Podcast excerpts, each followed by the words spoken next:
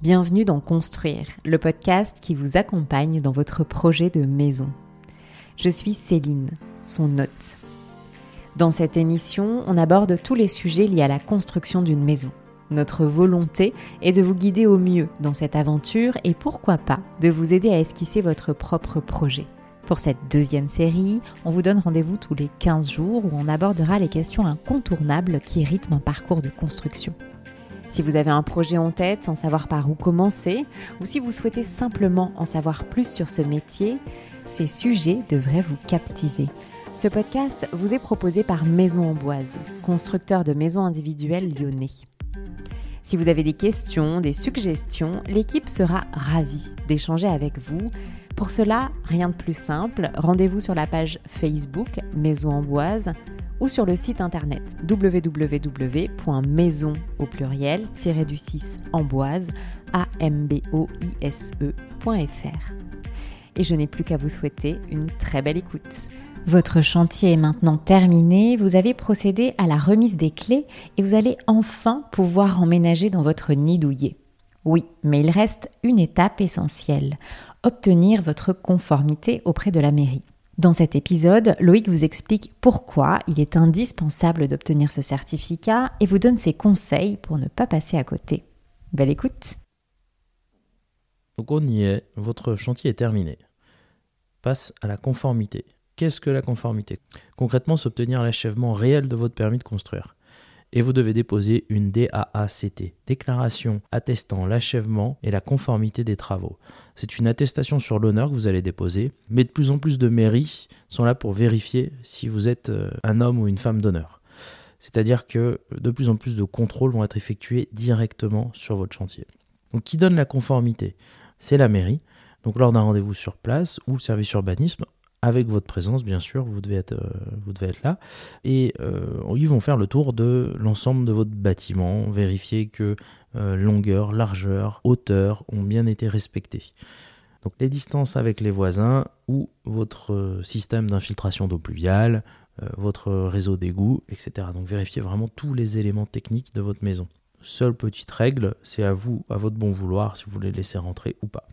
Suite au dépôt de la déclaration d'achèvement de travaux, sans réponse de la part de la mairie dans un délai de 4 mois, est considérée comme une obtention tacite. Donc vous n'aurez pas besoin de visite et vous l'obtenez euh, automatiquement. Donc pourquoi il est important de l'obtenir? Euh, Sans ce document, vous ne pourrez pas revendre votre bien et ceci pendant une durée de 10 ans. La plupart des notaires vont refuser de passer les actes sans cet accord. Donc personne ne sait si votre maison est conforme et donc revendre votre maison à quelqu'un qui prendrait la responsabilité à votre place de travaux que vous avez effectués, il y a peu de notaires qui acceptent de, prendre ce risque. Donc 10 ans c'est long et il est mieux de dormir l'esprit tranquille, c'est pour ça que c'est important d'aller chercher ce document. Que faire pour l'obtenir? Le mieux c'est de respecter tout simplement votre permis de construire, mais au centimètre près. Vous pourriez être tenté de décaler votre piscine, agrandir euh, votre suite de précieux centimètres euh, ou de rehausser la maison parce que ce serait plus confortable de rehausser de 20 cm et de permettre d'avoir un petit peu plus de vue ou euh, d'avoir moins de talus ou d'évacuer moins de terre, etc. Très mauvaise idée. Vous pouvez aussi euh, de temps en temps écouter les bons conseils de votre terrassier, de votre maçon qui dit agrandir votre sous-sol, euh, éviter les talus, sortir moins de terre, faire des économies. Vous feriez ça et là vous vous mettez en danger pour obtenir cette conformité. Donc ne décalez. Alors un décalage de fenêtre, il y a peu de chances que euh, la mairie le refuse, une simple modification de permis de construire, mais toucher aux hauteurs, surtout si vous êtes en limite de propriété, euh, ça peut avoir une incidence énorme, puisque si vous sortez euh, des règles du PLU, ça veut dire qu'on va remettre l'ouvrage en question, et donc ça peut aller très loin, puisque on peut aller jusqu'à la démolition du bâtiment ou de la zone du bâtiment qui, est, qui serait douteuse. En clair, euh, même de petites largesses euh, peuvent avoir de grandes conséquences, même un talus, un grillage. Euh, voilà, donc vraiment prenez le temps de bien faire les choses et de respecter scrupuleusement votre permis. Donc en clair, si vous modifiez quoi que ce soit sur votre permis de construire, même la couleur de la façade. Pensez à faire un modificatif de permis de construire avant d'effectuer ces travaux. Certaines teintes sont interdites dans une commune, donc de plus en plus le blanc, par exemple, va être interdit dans, dans notre région. Donc clairement, ne vous laissez pas tenter par des modifications hasardeuses, rapprochez-vous aux besoins du service urbanisme. Si vous deviez modifier même une couleur de façade, et ensuite faites un permis modificatif pour vous prémunir d'un refus de conformité.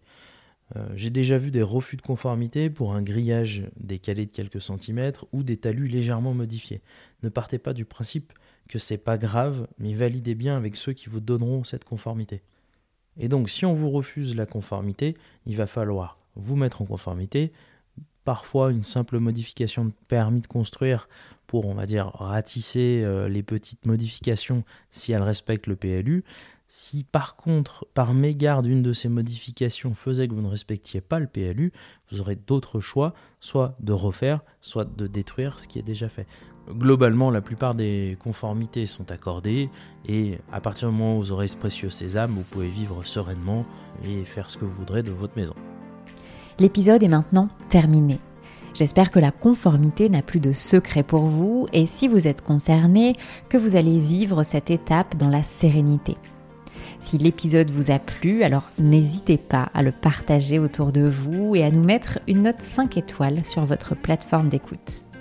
Je vous donne rendez-vous dans 15 jours pour aborder les assurances des constructeurs. À bientôt!